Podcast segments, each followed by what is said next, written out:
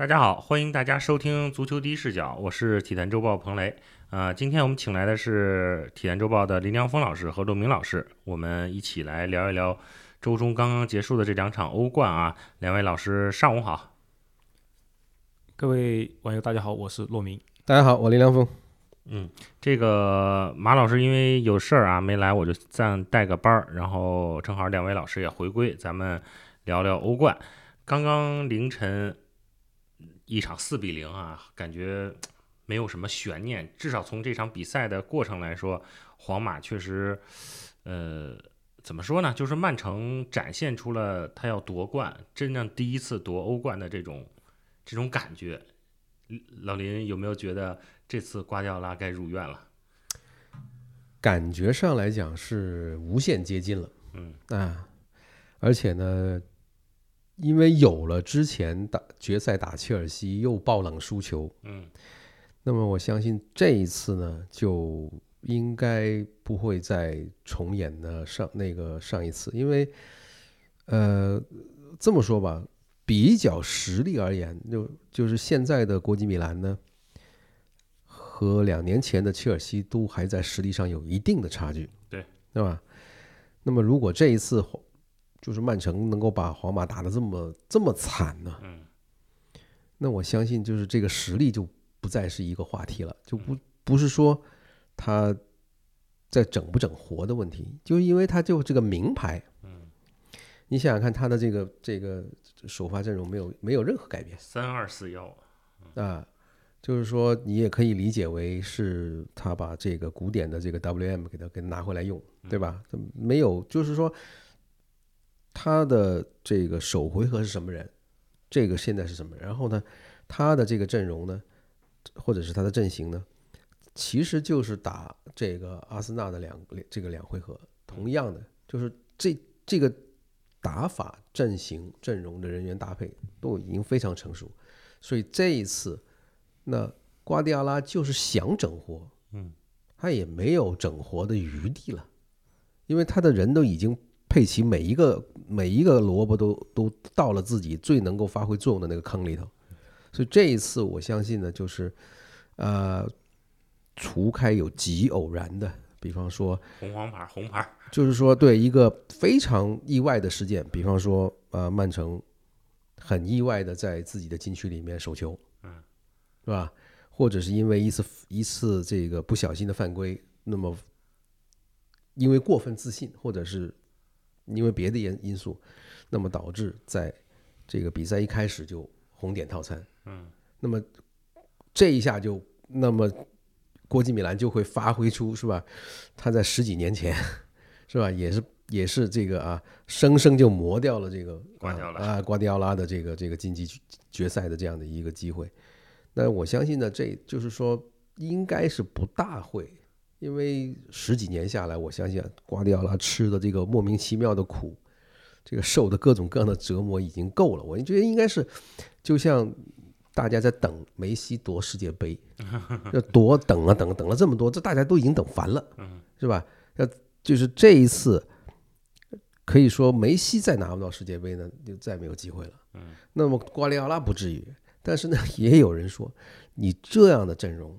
打打国际米兰你都打不过，嗯，你算了，你别干了。对这个，陆老师给我们，咱们就是。先再再回顾一下这场比赛吧，因为这场比赛毕竟打了四比零，感觉也不像安切洛蒂，不像皇马能够承受的，就是他这种这种球队怎么能就被人家一下打花了呢？就是他的是信心上还是技战术上的问题？首先从皇马本身的布阵来看啊，嗯，我个人觉得他如果抱定这场比赛可能会被暴打的话，他这个排阵就是有问题的。因为他的，你看他的布阵四三三，一个很平常的，就是正常来踢的一个阵型。然后他的三个中场，其实莫德里奇和克罗斯年龄已经大了，他们在中场也在拼命的防守，但覆盖能力其实是不足的。而巴尔韦德，他其实虽然他也有很强的防守能力，但是他更多的长处在于他的突袭，他的突破。他防守当然也参与，但他并不是一个像卡塞米罗或者像楚阿梅尼那样的一个覆盖面积特别大的一个悍将，他的长处还是在于他能以这种非常意外的节奏去进攻，然后锋线上本泽马，然后两两边的维尼修斯、罗德里戈，他们可能也有一些回来协助防守，但是总归来说。这不是一个防守很强的阵型，嗯，可能我觉得安切洛蒂觉得我第一回合打的马马虎虎，一比一也还正常，那么我就我也别整活吧，也别用一个什么其他的阵型。但客观的来说，你现在这一套阵型对付曼城这样一个逼抢凶悍，嗯，是吧？一个给皇马压力非常大的一个阵型，你其实是有点对抗不了。你就看。上半场那个曼城那个逼抢的节奏，皇马完全应对不了。这个时候你如果是我们换个其他球队，如果要来对付曼曼城，他可能就是我派出更多的防守的球员。其实皇马以前不是没有这么干过，嗯，对吧？他以前皇马一打强队，他就我就不上罗德里戈，我右边是上一个假的边锋巴韦德，巴韦德又可以打双边后卫，感觉对他又可以呃。往前助攻，就像罗德里戈一样当一个边锋，但他又能够回撤，而且他只要抱定右边那一条边，比他现在这个战术任务要简单、要清晰很多。然后中场我再派一个后腰来协助莫德里奇和克罗斯，这至少是防守上面你会稳当很多。但我们这是事后诸葛亮，嗯，就像我刚才说的，安切洛蒂可能觉得我第一回合这个阵型也马马虎虎，我就不妄做改变。毕竟楚阿梅尼世界杯后状态一直是有问题的，但是。我们从比赛从头看到尾，那确实有些人说，那我是不是在米利唐复出之后，那左边位是不是就交给吕迪格呢？或者说是交给阿拉巴呢？对。然后我让卡马温加去到中场协协助这这些老将，对吧？这种是下半场我们看到卡马温加到了中场之后，他确实是他的活力、他的跑动明显是比莫德里奇、克罗斯他们要有活力更足一些。他上场之后，至少还是在场上咋咋呼呼，也是能够很多的打乱曼城的这个配合、这个进攻节奏。所以我觉得安切洛蒂从事后诸葛亮的角度，我觉得他可能呃布阵上面可能有值值得商榷之处。另外还有一点就是，安切洛他有一个特点，就他这两个赛季都这样的，就只要你一逼上来，我就顺势打反击。这就会其实会造成一个问题，就是什么呢？你有时候你场场面是扳不回来的。其实刚才节目之前我还和老老林探讨一下，皇马什么时候被打得这么惨？确实是从比分上可能要追溯到贝尼特斯的利物浦打皇马四个，但其实大家想一想，上个赛季客场打巴黎，皇马比这一场比赛更加狼狈，他根本就没射什么门，他一共射射门数据留下三次射门，射正为零。就安切洛蒂就这样的，这里你你只要上来攻，那我就是退守，退守只要我比分不落后，那我就是一直守下去。好，等对方一开始进球了，那我再开始反扑。这一次是曼城二比零之后，他才开始反扑。其实客场打利物浦不也是一样吗？也是利物浦先进俩，皇马说没办法，然后我就攻吧，攻上去一下子进了五个。那只是当时可能利物浦状态肯定是远远不像今天的曼城这么好，但是你。总这样，总是等对手都打你一拳了，你再想着去回击，这个这种，但但我们不能说你输给曼城就怎么样，咱们这个这个这又是事后诸葛亮了。毕竟进入欧冠四强也还不错，对吧？但是，呃，还是留下了很多探讨的余地，是包括你的布阵上面，是不是你要是更多的加强一下中场的防守？毕竟你可以想象你是会被曼城压迫。另外有一点就是说，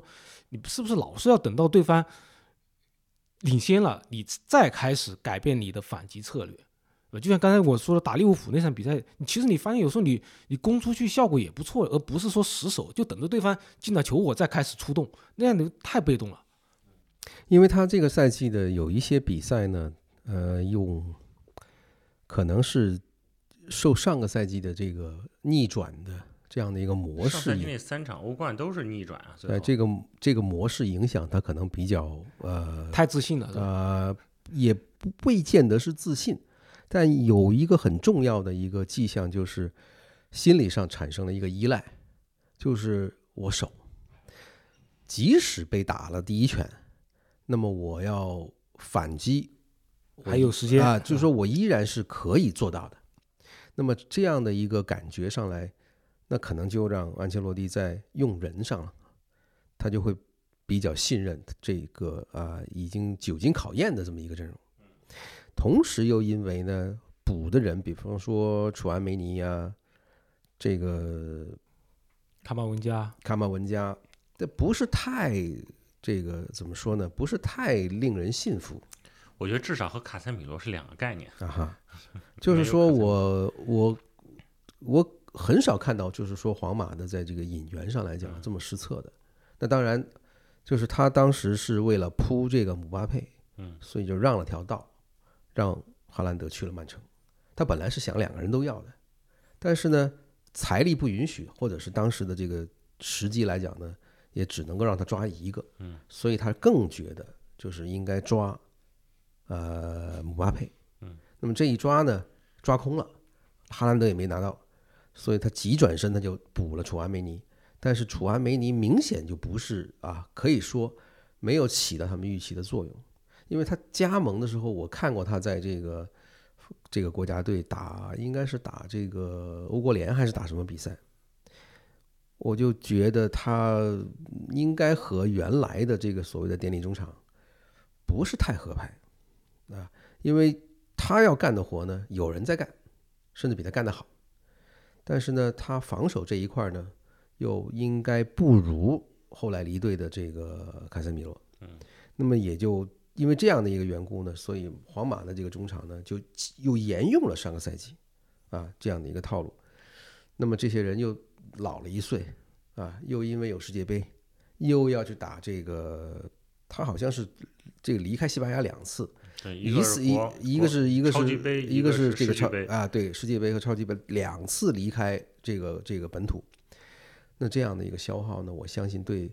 这些国这些老队员呢，啊的这个打击影响是非常的非常的重。那因为有这样的一些额外的因素，那皇马的这个啊体能啊各方面就受到了更大的冲击，所以他会很早的就。跟不上这个巴萨的节奏，对。啊，那巴萨呢，是因为很早就从从这个欧冠的脱钩出来了，那然后在这个欧联呢，虚晃一枪也就不要了，是吧？接下来的这个赛季里面，专心的去打这个国王杯和和和西甲，那皇马呢来回折腾，那这个消耗来讲，我就觉得他补充不及，而且呢，因为上赛季的这个逆转呢，实在是太吓人了，所以每一个打皇马的队呢，都会很小心。啊，都会很很，就是说你他你看皇马在西甲的不断的丢失这个阵地，不断的失分，就可以说就是皇马的打法呢，就因为他这个补人补的不对啊，或者是补的不及时，他就更加倾向于把原来的这个防反呢，成为了他的这个唯一的打法。嗯，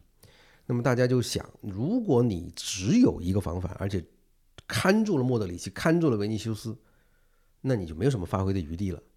那好，大家就按照这个套路来防你。所以呢，他有一些比赛你可以看得出，就皇马真的是很多比赛要咬到下半上半时的最后这个啊响哨，他才能进一个。然后呢，到下半时的最后那几分钟呢，才能进第更多的球。他其实中间一直都是在熬，在撑着憋着。他他如果不是被对方再进球的话呢？他有可能会拿下来，嗯，但是呢一旦被对方进球进到两个或以上呢，这个这比赛就捞不回来了。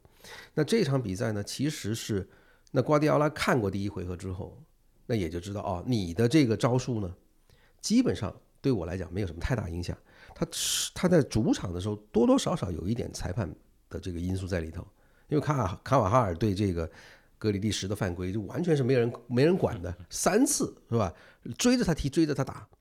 那么格里利什那那这个对，其实对这个犯规对格里利什本人来讲没有什么太大影响，因为他的这个呃本身的他的这个踢法就是一个拉仇恨的，你来踢我，对吧？那么因为限制住了哈兰德，又限这头限制本泽马，所以就看中场谁发挥的好。那么在客场是这个呃德布劳内的远射把这比分扳平了，但是呢仍然是曼城的这个。预期进球值高的机会多，那肯定对吧？库尔图瓦左扑右打啊，所以这个情况就让瓜迪奥拉更加相信，就是到主场的话，如果我的另外这这个就是说哈兰德之外的一个人。那么这个人是贝西，这次换成了贝西。那么如果有这么一个人上来一锤定音的话呢，那皇马就会垮。而且呢，这个比赛呢，也就是按照他的这个设计去走的。那么如果我们把上半时的这个比数据拿出来对一下，是很吓人的。射门是十三比一，十三比一，四十五分钟里面四十三比一是很可怕的。虽然我们说，虽然刚才骆老师说上这个之前一个赛季他打这个巴黎圣日耳曼也是很被动，但是没有这么被动。就说我看球以来，从来没有在半场里面看到皇马被人打到十几，被人揍了十几拳才还还手还一次，这这个是没见过的。而且那一次呢，是，呃，我记得应该是阿拉巴的任意球。那么就别的就没有了。其这个这个比赛，如果我们把它切成十五分钟一节来看，头十五分钟，那么曼城是有呃五到六次射门，贝席没有动静。那么没有蹦，基基本上就是哈兰德一个人，是吧？这个他的头球差点就进了，那这是砸在了什么呢？砸在了这个库尔图瓦的这个髋髋关节上面，然后阿拉巴救出去。那这一下呢，就已经把皇马吓得够呛了。接下来呢，这个就加强了对这个哈兰德的盯防。那么这样子一放呢，就变成啊，这个呃罗德里啊、格里利什啊、斯通斯啊都跑上去射门。嘁哧咔嚓几下打下来呢，这皇马就要开始猜，这一下是谁变成了德布劳内要上来打这一脚狠的？猜来猜去还没猜完，那么半场的半场这球就来了，正好是卡着二十二二十二分钟多一点。咣叽一脚是吧？这球呢传的非常漂亮，就是曼城的这个呃这个赛季的可以说是一个定式。这球呢从左边就是阿坎或者是左后卫这个位置出来，然后经过罗德里在中场的这个传接，搏到左边的这个格里利什这一边，然后他的虚晃一枪佯攻结束，球又传到中路，再去到右边。那么这个时候到底是马赫雷斯还是这个贝席？然后这个球再继续发展。或者是由德布劳套边套套边进去传中，或者是德布劳内直接就在这个右右内锋的位置，用这个四十五度角找这个哈兰德。那么就是这样的一个定式。那么打了打了十二十多分钟之后呢，突然一下子这个球过来，这个画风就变了。然后因为大家都知道，那德布劳内一拿球呢就是往边往中是吧？那么这下子呢就把贝席呢留在了这个禁区里，没人看他。这球直线进去以后，突然一下子库库库尔图瓦就看见。他面对的就是这一对一和和这个贝西，他都来不及想我应该是近角还是还是还是远角，就是当他刚刚想完，这球已经过去了，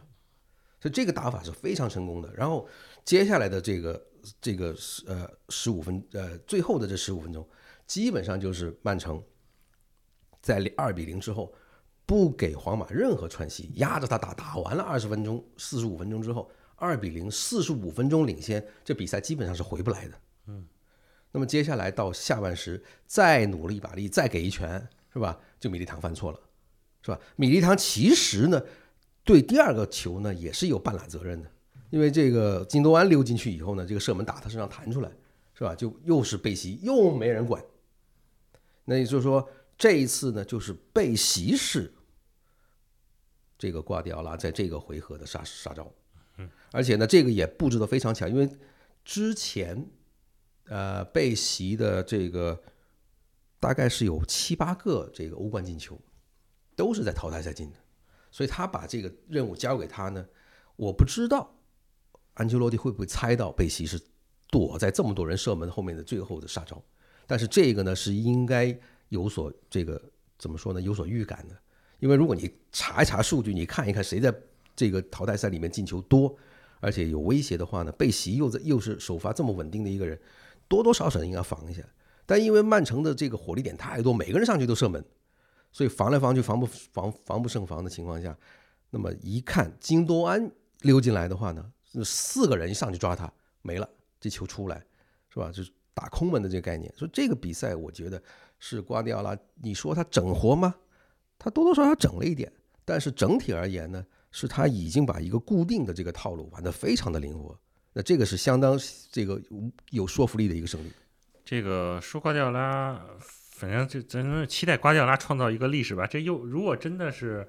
英超、欧冠，再加上足总杯，足总杯，那真的又是一个三三三冠王。咱们说说安切洛蒂吧。这个赛前我看一消息说，只要安切洛蒂皇马不惨败在皇马呃曼城脚下，他的帅位就没啥问题。那现在洛老师觉得他 是不是准备去巴西了？不好说，现在我只能说是有这可能性吧，因为这毕竟比赛输得有点惨。呃，他去巴西的可能性存在，但是这一切还是要弗洛伦蒂诺来拍板。还有一点就看，我觉得是要看皇马找不找得到合适的替补。嗯，因为确实安切洛蒂他从现在的嗯本赛季的成绩来看，怎么说呢？一般吧，就拿了国王杯，对吧？呃，拿了一些没那么重要的超级杯，但是你在联赛中离巴萨差得很远，在欧冠你止步四强。对于皇马来说，你这个嗯不能说是一个很理想的赛季，但也要看到本赛季有一个特点，就是世界杯的干扰。其实世界杯之前皇马是顺风顺水的，对。但是就是因为先有世俱杯，后来是西班牙超级杯，然后又世俱杯，其实是整个打乱了皇马的一个正常节奏。举个例子，就像我们其实上半赛季说到楚阿梅尼的时候，他加盟的时候，我们还说他上半赛季无缝无缝衔接，嗯，对吧？当时还说，哎呀，你回收了卡塞米罗转会费，但是有的时候还不错。但是，嗯，大家再看看卡塞米罗在曼联，呃，整个赛季的发挥，就觉得卡塞米罗真的是一个非常强的，不光是防守很强，而且他的出球也非常好。这样的一个后腰真的是不愧是典礼中场之一啊！但是确实是你世界杯，楚阿梅尼在法国队踢的，应该说是从头到尾都踢得很卖命，这一下子就影响了他在联赛中的发挥。我们看到楚阿梅尼现在戏份很少，嗯，这应该说是肯定是与世界杯有关。所以本赛季其实不是一个正常的赛季，但皇马我觉得可能这场比赛之后，可能大家都会觉得他应该更新换代，包括可能是不是买入贝林厄姆啊，嗯，对吧？包括本泽马，你未来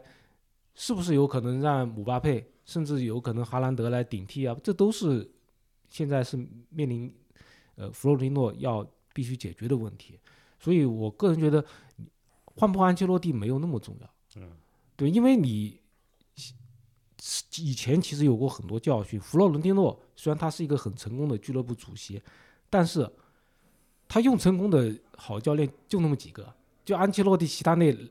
来来回回，还是最成功的，对吧？但我也不知道弗洛伦蒂诺现在是不是有可能，哎，我再把齐达内请回来，包括我是不是一下其他的这种新锐的教练，这都是他去考虑的。我觉得现在在这个关头，皇马不会马上做出决定。可能要接下来开会，他们来探讨一下。但是我觉得在巴西足协那边是已经等得很着急了，嗯，因为他们已经预热了很久，包括最近的比赛都是让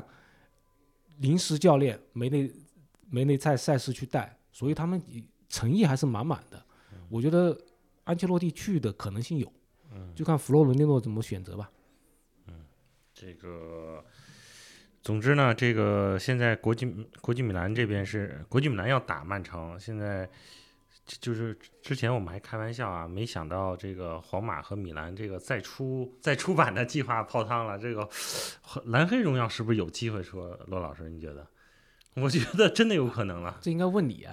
就就如果国际米兰夺冠，那当然要出了。不，我觉得应该出瓜迪奥拉传奇，因为这个如果他真的做到了三冠的话。你不出一个三冠的教练的这个这个这个书，你就出一个，我觉得这个是这个有点强。就是国际米兰夺冠，我们肯定才出蓝黑荣耀，不会说国际米兰亚军我们也出。然后曼城，我这边说一下，不管怎么样都会出。我在这里给大家透露一下，嗯，曼城是肯定要出的，因为至少是英超冠军已经稳了嘛，所以不管怎么样应该都会出。本来是枪手荣耀，就这个咱多多一嘴啊，这个曼城的英超是不是基本稳了？老林，咱就多一句。这现在应该是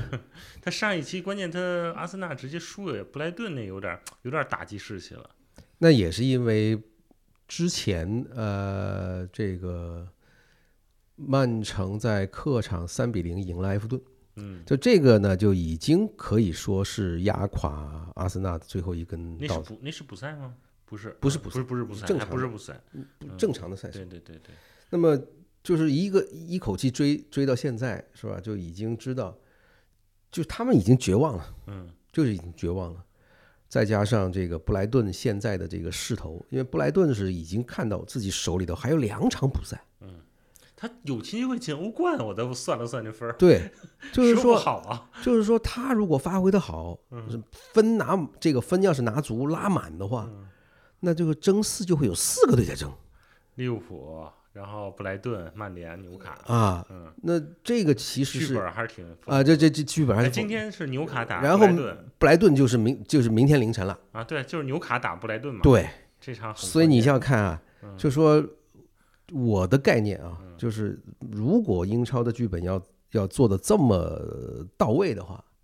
那纽卡今天晚上这明明天早上就会有有险的，嗯，因为这个事情有点儿，就是我觉得这个势头有点，这这赛季英超太戏剧化了，争啊四、保级啊，因为因为争冠确实对，要争啊，就争冠，因为这阿森纳没绷住，对对吧？没绷住，那就没没辙，对吧？绷得住的话，还是可以拖到最后的那最后一轮真的太精彩了，啊。嗯那就因为这样的话就，如果这一轮曼城回过，因为他过了皇马，他再回英超再拿一场就是冠军的话，那个队根本不管是谁，一定死，嗯对吧？那好，他好像下周是打布莱顿，下周中，呃他本周末对他补赛有一场打布莱顿。对补周中我就忘了打谁了，啊，但是呢，他的这个这这一轮的周末应该不是打布莱顿。不是，这周周末不是，周末对那如果是这一场他拿下来了以后，就基本可以这么说，啊，就就已经到手了，就提前夺冠了，嗯，对吧？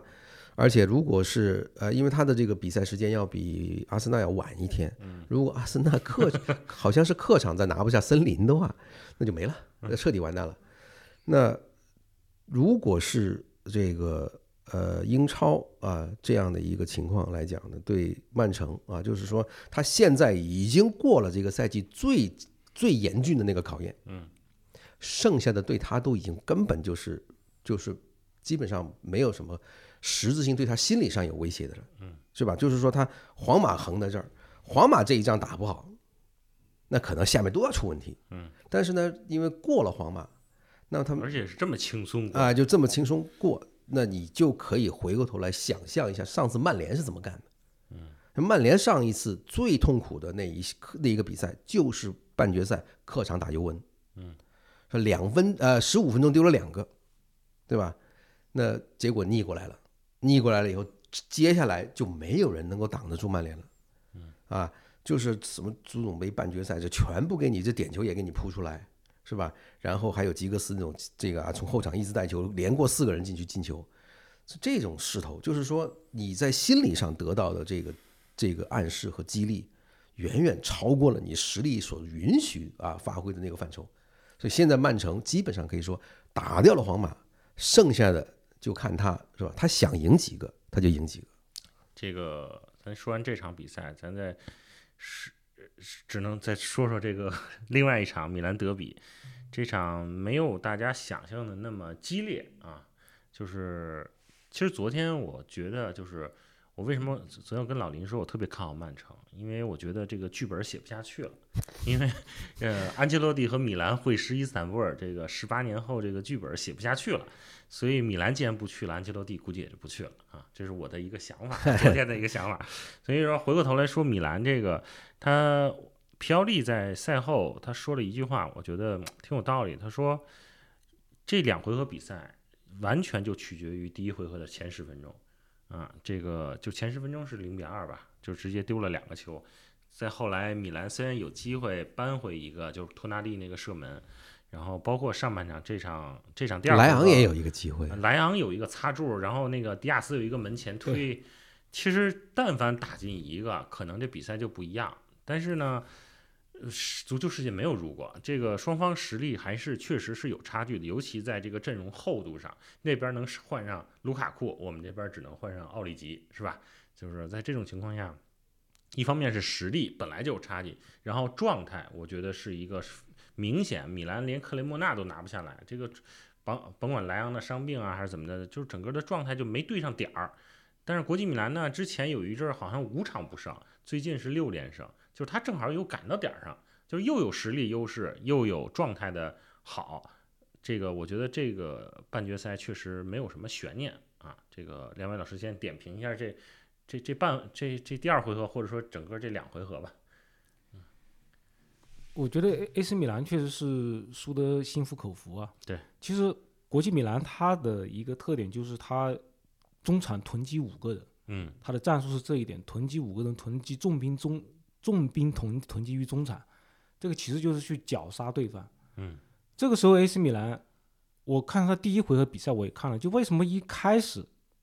刚才彭雷说了，就是决定于开始的呃十来分钟，其实这个时间刚好与刚才林老师说的曼联落后于尤文的时间是一样的，应该时间都是只差了一秒钟，就是上半场是踢了十来分钟就零比二落后了，但我觉得这不是一个偶然。嗯这就是因为国际米兰他的中场牢牢控制住了局面，他的那个三五二，他的中场肯定是重中之重。而 AC 米兰，我觉得他第一回合其实他真正在中场能够防守的就克鲁尼奇一个人，对他中场完全被吃掉了。其实有一点像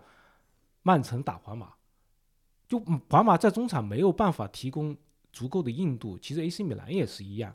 他在中场没有提供强大硬度的情况下面，同时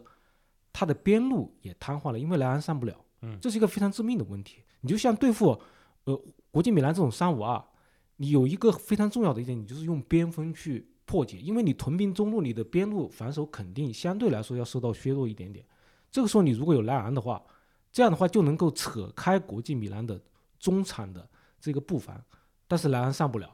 包括我觉得上的其他人，包括上了马克思什么的，包括上的迪亚斯，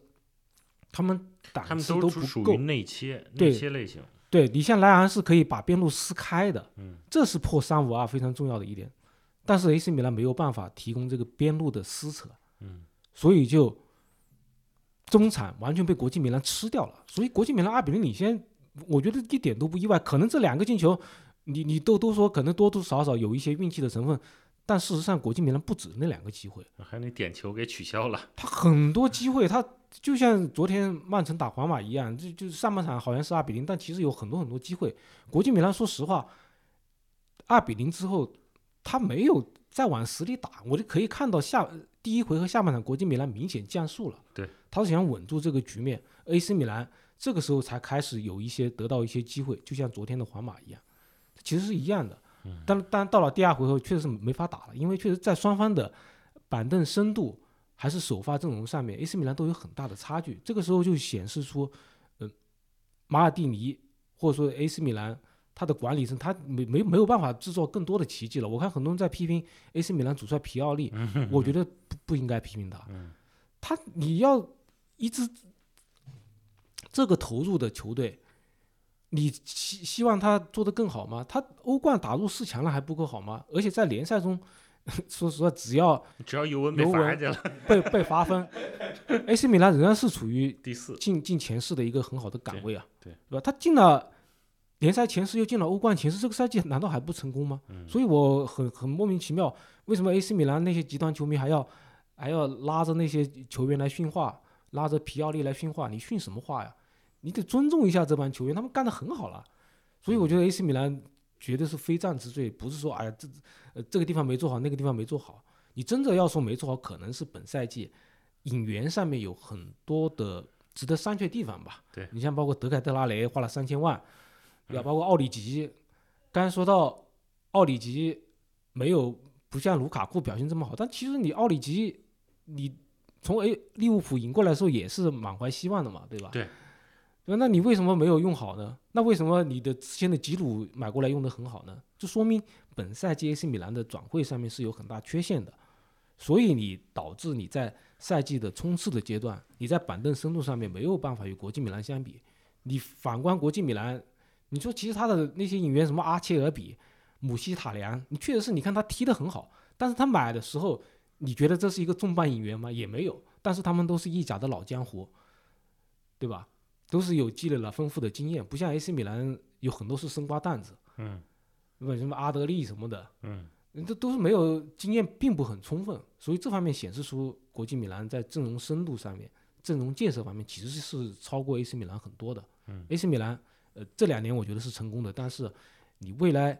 呃其实提个马尔蒂尼的课题还有很多，就是你怎么样在保证我投入不是很多的情况下面，尽量别踩坑，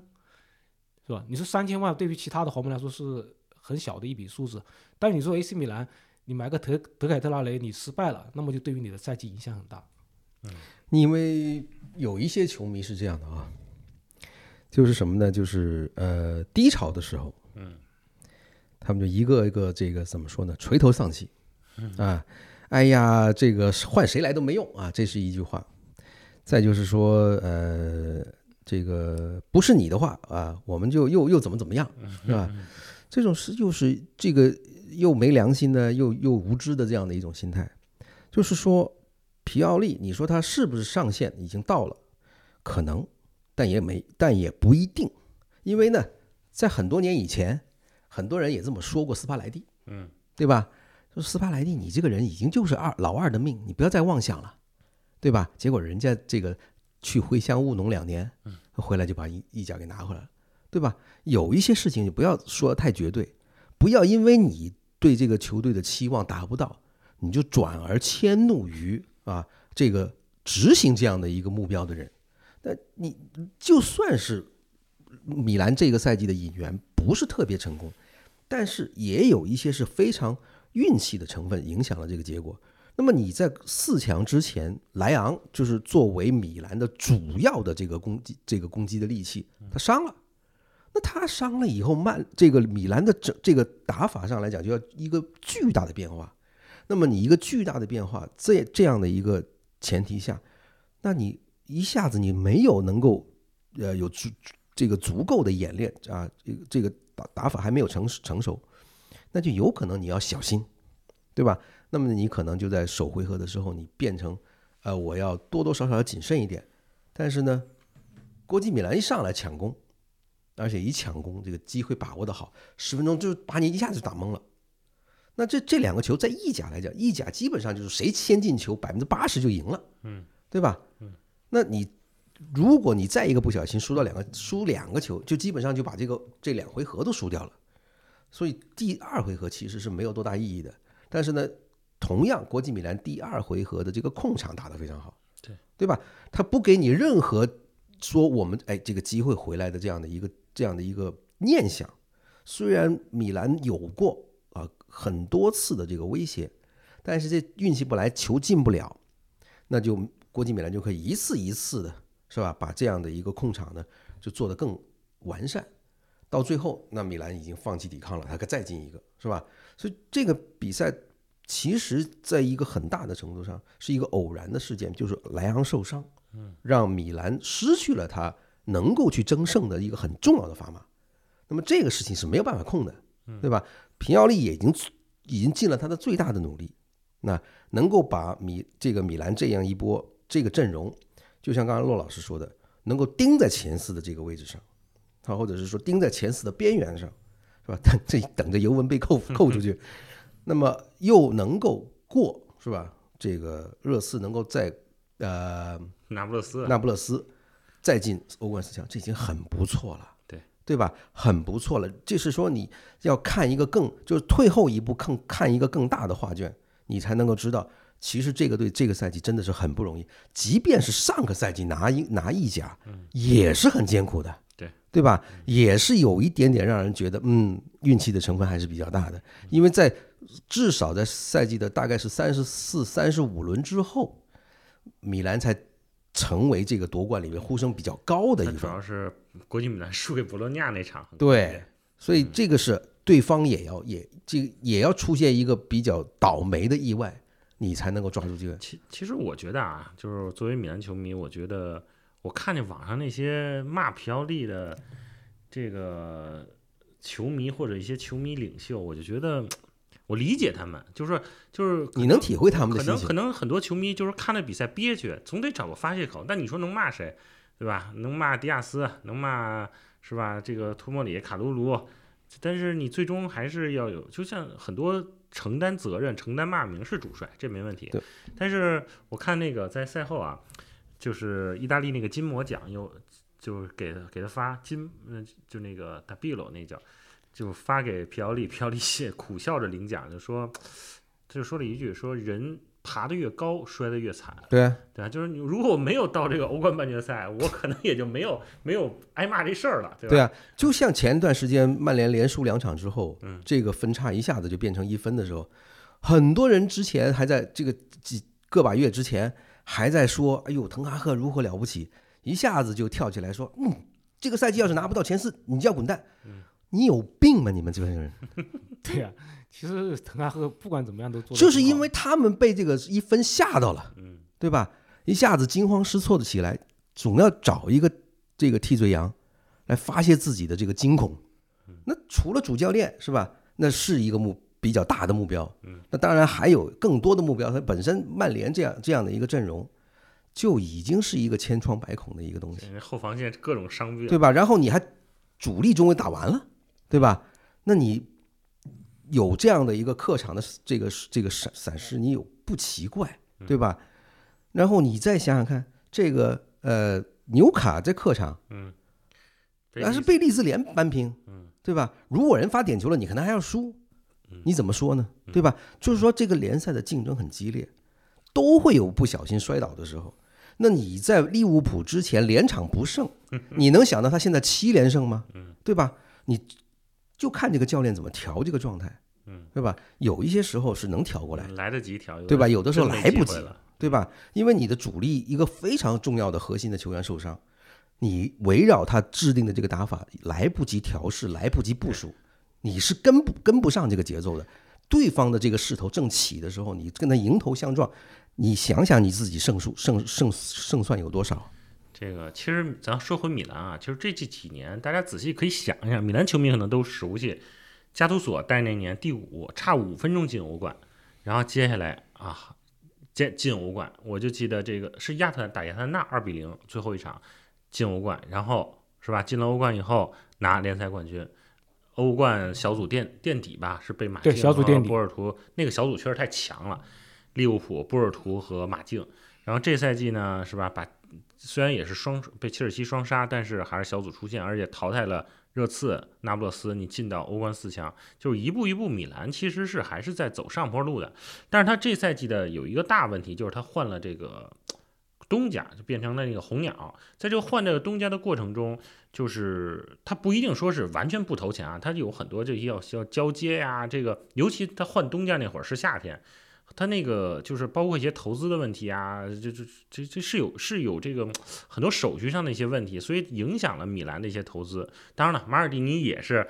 肯定是他那么年轻的一个体育经理，他不可能什么宝都押中了，不可能什么就都是五十万买一卡卢卢就成现在这样的就是不错的了。他他今年是押宝了德凯特拉雷，确实是押宝这个，为德凯特拉雷没有签下迪巴拉，但是呢，你确实你可以想，就是说。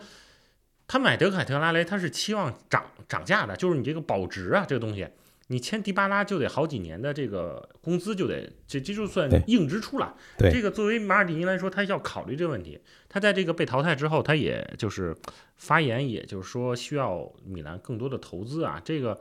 当然了，老板给不给是另外一方面，但是所以我觉得。嗯，骂马尔蒂尼、骂皮奥利，我觉得有点没必要。这说句实话，米兰球迷这么多年苦难都经历过来了，知足，我觉得就就挺好的了。你刚才提到的这个问题呢，曼联正在经历，对对吧？曼联正在这个半交接，嗯，对吧？一直这过去这一两个月以来，一直就是拉特克里夫还是这个卡塔尔两边，嗯，你不知道是谁，是吧？大家都开始放烟雾，都开始造谣，嗯，但是曼联球迷现在是抓耳挠腮的一个事情，就是这个一天不决定这个事情，你的演员就没办法展开，嗯你等到你终于定下来的时候，好了，人就已经去别人家了，对，是吧？这有可能出现这个问题，正好就上赛季红鸟来米兰，这个一交接，是吧？大家一看账，各方面的事情还来不及运动资运作资金的时候，人就啪啪啪就走，就去别家了。对，其实去年马尔蒂尼一开始盯上的是葡萄牙中场桑切斯和荷兰的中卫伯特曼。虽然我们不能凭空的想象一个没有发生的事情，但是从桑切斯的经验，从伯特曼的经验来看，他们可能是比现在的一些演员更靠谱，对吧？他们毕竟是在国家队已经是积累了丰富的经验，也踢过很多这种高水平的比赛，所以这就告诉我们，这个我们光说马尔蒂尼，马尔蒂尼如果他去年与东家的谈判更加顺利，不是很晚才拿到合同的话，而且他可以更早出手的话，那么我们可能现在就不至于来批评他，哎，你引援可能没有那么成功。总之，没有人能永远成功，没有任何的经理，没有任何的主帅能够永远成功，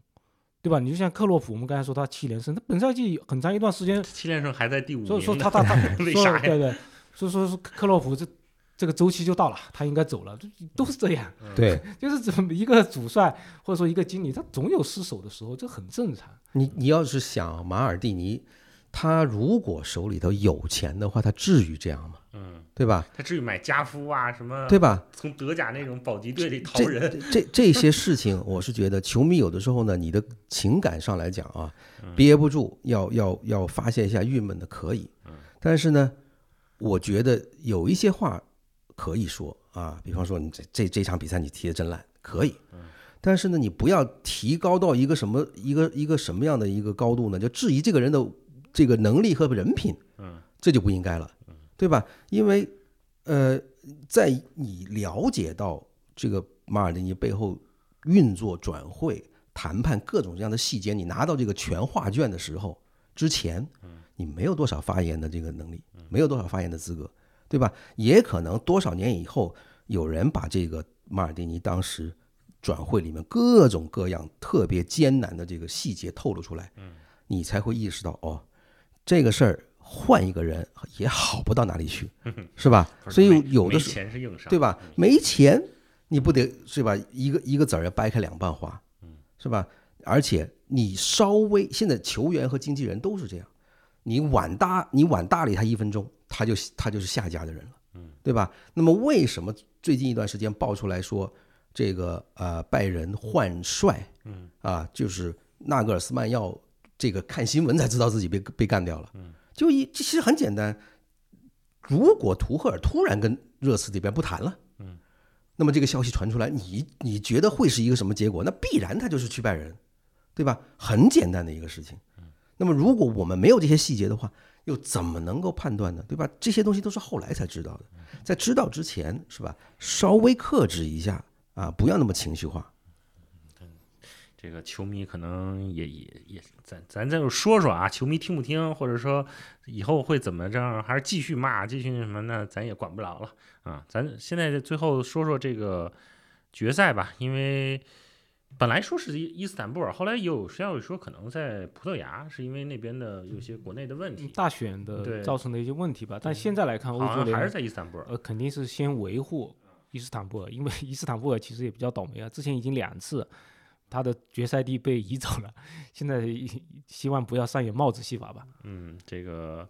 反正米兰安切洛蒂都不去了，换了也就换了，我们这个无所谓了。这个这个，但是我但是米兰球迷不希望国际米兰在那儿夺冠，在别的地儿夺冠都没事儿，在那儿夺冠，伊斯坦布尔这更成这个很不能提的词了。啊，那开个玩笑啊，这个事儿呢，我倒是觉得没有什么太太大的这个担心，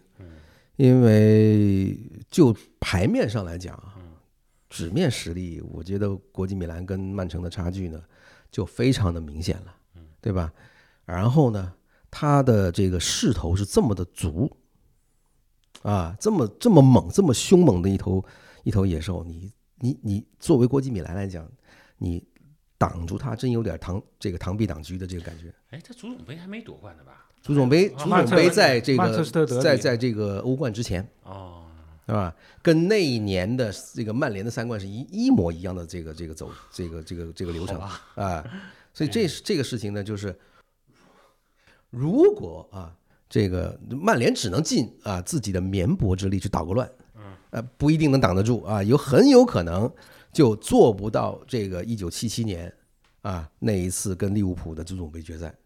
那有可能就是一九九九年纽卡的那个角色，对吧？就就等于是说呢，这个成他人呃上。呃上上去以后，然后这个曼城啪啪两枪没了，剩下就开始遛猴，对吧？然后呢，曼曼联也没有更多的办法，是吧？人也累累得半死了，人这个知道自己打不过，是吧？两个球认输，那就过去了，对吧？那么这样的话呢，而且这个还不存在是呃说呃像当年是这个拜仁少了埃尔伯，嗯，对吧？然后曼联这边缺了基恩和斯科尔斯，还悬念还比较重。这一次曼城奇装满员，对吧？都就连曾经说受伤的阿克都已经复出了，嗯，所以你，哎，就我确实很惊讶，今年曼城就基本没伤员，就一像福登那是阑尾炎，那这不算伤员，那啊是生病。而且他一上来就是福登这种后手，你看他的板凳多吓人，对啊，是吧？他福登小蜘蛛一上去，二咵又给你弄一个马赫雷斯，对吧？这个这个四比零，其实其实曼城是不需要的，嗯。但是呢，瓜迪奥拉说，上次你搞了我主场一个四比零，我这次要还给你，对吧？这个我相信呢，就是他心里头有一个追追第四个球的一个想法，因为四比零是在瓜迪奥拉的这个欧冠里面应该是最大的输球比分了。嗯这个陆老师觉得国际米兰，呃，林老老林肯定是看好曼城啊，就是你觉得国际米兰如果有机会，是怎么能够弄点机会出来？刚才说到皇马打曼城比较失败的一点是中场防守能力不够。嗯，就从这个决赛来看，那肯定是曼城占优是没有疑问的，对吧？而且我我我看了一下，他的获胜的指数是一点四零，就在我的印象中，欧冠决赛好像没有这么悬念大的吧？一点四零我好像真没有这么大过。说这确实是，想想啊，我没有你你你你不用想，我嗯反正在我印象中是基没有本上没有有过。而且还有一个，就以前的一一一一个同事徐新伟，他总结出一个规律，就是欧冠一般被看好的队都能够赢。大家想一想，是是欧冠决赛嘛？对欧冠决赛，嗯哪怕是可能要经过一些波折，要通过加时赛啊，或者通过点球决战才能赢，但是基本上你想想看，基本上是不是都是被看好的一方赢下了比赛？嗯，去年利物浦略微看好，但也还差不多。去年不其他的时候好像基本都是不，其实去年是五五开的，啊五五开，因为你皇马已经有那么多次逆转，对对对，对对，是吧？这个也很吓人的，对对。对吧？虽然大家都在想决赛你是我觉得不是上一次冷门可能就是切尔西打曼城，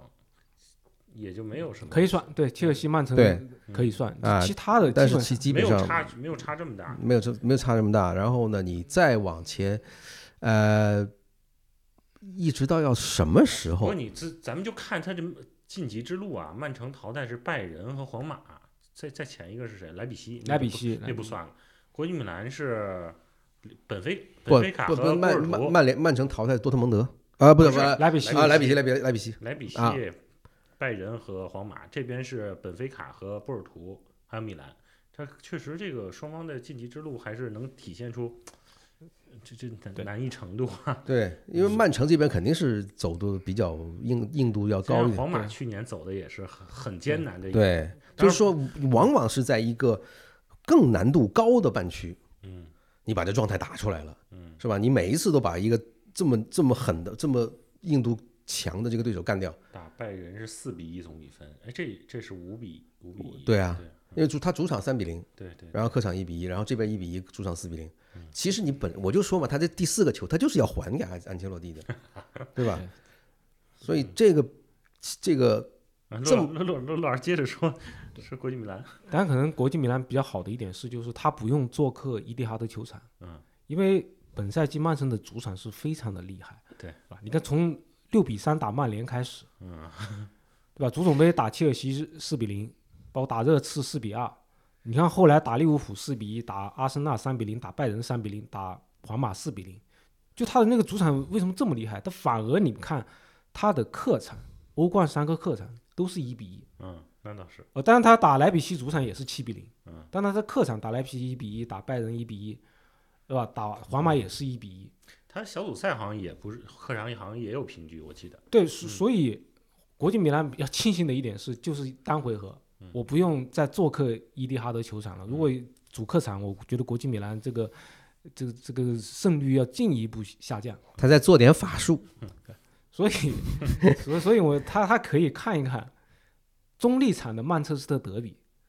会打出一个什么结果。我觉得滕哈赫可以帮小因扎吉嗯，去预习一下功课，嗯，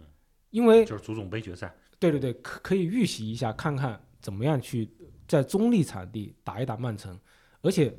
国际米兰他的心态，我觉得跟其他的强队不一样。嗯你其他的不管是拜仁，或者说是皇马，他自自己他是以觉得自己有一定的地位的，嗯，对吧？你像皇马，刚才说了，为什么客场不不不排除更多的防守型球员，或者包括拜仁？但是人家拜仁之前也是全胜啊，他做客伊蒂哈德球场，他说他会突然排一个全面反手的阵型，他好像觉得我这个面子也拉不下去。而国际米兰没有，嗯，国际米兰哪怕他打什么本菲卡卡波尔图，他也可以排十手阵型，嗯，对吧？我我就我在后面等着打你反击，他不会说我要考虑这个面子问题，嗯，我进决赛已经是成功了，嗯，另外刚才说了，他的三五二就是屯兵中场，所以我觉得这场比赛的胜负点还是在于曼城能不能够从边路打开缺口，也就是格里利什和贝纳多·席尔瓦还是非常重要的两个人。国际米兰肯定他采取的路线是，我是封锁中路，嗯，封一定是封锁中路，尽而且尽量限制哈兰德。那么就看两两边格里利什和贝尔纳多·席尔瓦是如何打开空间。包括我觉得滕哈赫可能也会呃以身试法，先先给国际米兰做一个示范。嗯，所以这场比赛，当然我相信所有人啊，绝大部分人百分之九十九的人都会一边倒的看好曼城。但是呢，热死了。不不不不是说热死，但是呢，我觉得小因扎吉就看他如何来应对。嗯，我觉得他的应对肯定就是一定要把中后场怎么样封锁的同时，伺机反击。嗯，这个这个非非非常的关键，你不能说是只只死守没有反击。而小因扎吉本赛季他的一个套路就是，从上赛季盲目的一定要打进攻足球改变了。嗯他本赛季很多这种打稳守反击的先例，你包括打巴萨，对吧？包括这个淘汰赛一路过关，他也打反击打得行云流水。当然，你到曼城面前能不能够打出来，这不好说，对吧？所以我们要看决赛。其实呢，还有一个啊，就是这个曼城球迷可以拿来这个壮壮胆的啊，这个就是 别怕了，这他还有一个，他这就是你不用太过担心一个呃爆冷，因为有这个哈兰德来这个这个因素啊，嗯是一一个比较可以说比较讨喜的一个这样的因素。嗯，那就上一次这个三冠，那曼联得到了谁？约克。嗯，因为之前呢，曼联总是有一个比较麻烦的，就是到了欧冠的淘汰赛，这个得势不得分，嗯啊，门前的这一脚把握不住，所以真的是非常的头疼。那么约克来了以后，那么约克在这个呃欧冠淘汰赛阶段呢，进了这个很重要的一个球，啊、或者是两个球，那么就是在跟尤文的这个半决赛，是吧？逆转那一下，就是已经当时有客客场进球双季，他进的那个球都已经是足够了，嗯，对吧？但是呢，最后还是由他进了一个这个啊，这是标志性的这种逆转。所以这样的一个对比呢，平行宇宙你想一看，哎，好像应该是就是说时辰到了，对吧？就是像这个呃，比方说这个哈兰德呀，有这么一个好的啊这样的一个状态，同时呢，那个时候曼联有索尔斯克亚这个超级替补，这下他有小蜘蛛，嗯，对吧？这是一个非常相同的一个模式，嗯，最后一个话题啊，就有关金球奖，就是大家就很多啊梅梅西的球迷希望国际米兰拿，就这样能把德布劳内和哈兰德票给拉下来一点，啊，对，对吧？就是，但甚至有人说啊，老塔罗要竞争金球奖，是吧？这个毕竟世界杯冠军加上这个这个叫什么欧冠冠军，但是我们换过来说，如果按照大绝大多数人的想法预测，曼城夺了，这梅西的金球奖是不是真有点不稳啊？陆老师，这个问题其实之前嗯，说过，但现在这是真的就到决赛第一决赛前了，而且，三冠说过，就是。你投离投票时间越近，他的比赛他的分量越重。嗯。你就我就随便举一个例子，我就像二零零六年的小罗，嗯。我们可以看到他在金球奖上面名落孙山，嗯，但我我们假设一下，二零零六年我世界杯先打，嗯。或者说提前半年打，然后再是小罗帮助巴萨拿到西甲和欧冠双冠王，嗯那么小罗还会在金球奖里面名落孙山吗？嗯，这完全不一样。对，这个所以投票的时间肯定是非常关键。嗯而现在我们就要看曼城，如果他拿了三冠王，肯定是极有力的能够挑战梅西的地位。现在就看曼城他有没有一个人脱颖而出。而且之前我们都说是哈兰德，嗯但是客观的说，这几场比赛，但我们也不是说哈兰德你你进球不多就没有作用，但他的牵制作用非常的大。对。但是我们可说金球奖，它其实是对于球员他的综合的他的标杆，嗯他其实是提的比较高的。而这几场比赛来看，德布劳内那是不是德布劳内作用更大一些呢？嗯那我我在想，那那其实德布劳内和哈兰德，真的分票了，你你说那应该推谁出来呢？分流。对，所以我觉得我们还是要，我们还是要看决赛，嗯对吧？而且这这几场我们看到，确实曼城它是一个整体。上上周末联赛我们看到金多安大发神威，对对吧？？这场又是碧玺，这场碧玺又很，这确实是曼曼城这个队胜在。曼城决定集体参赛，就是这对，所以所以干脆派派瓜迪奥拉去争夺金球奖算了。我瓜迪奥拉我我在想，就是如果哈兰德，比方说他因为半决赛两回合都没进球，嗯，对吧？他八强倒是进了，进了，对吧？那么他如果在决赛，就是这两场没进的球，嗯他攒比打比方说，按照他现在这个呃现三十七球赛不不就不就是说他现在总总共是五十一个球还是啊五十二我忘了。那么按照他的这个场均进球，大概是一点多吧，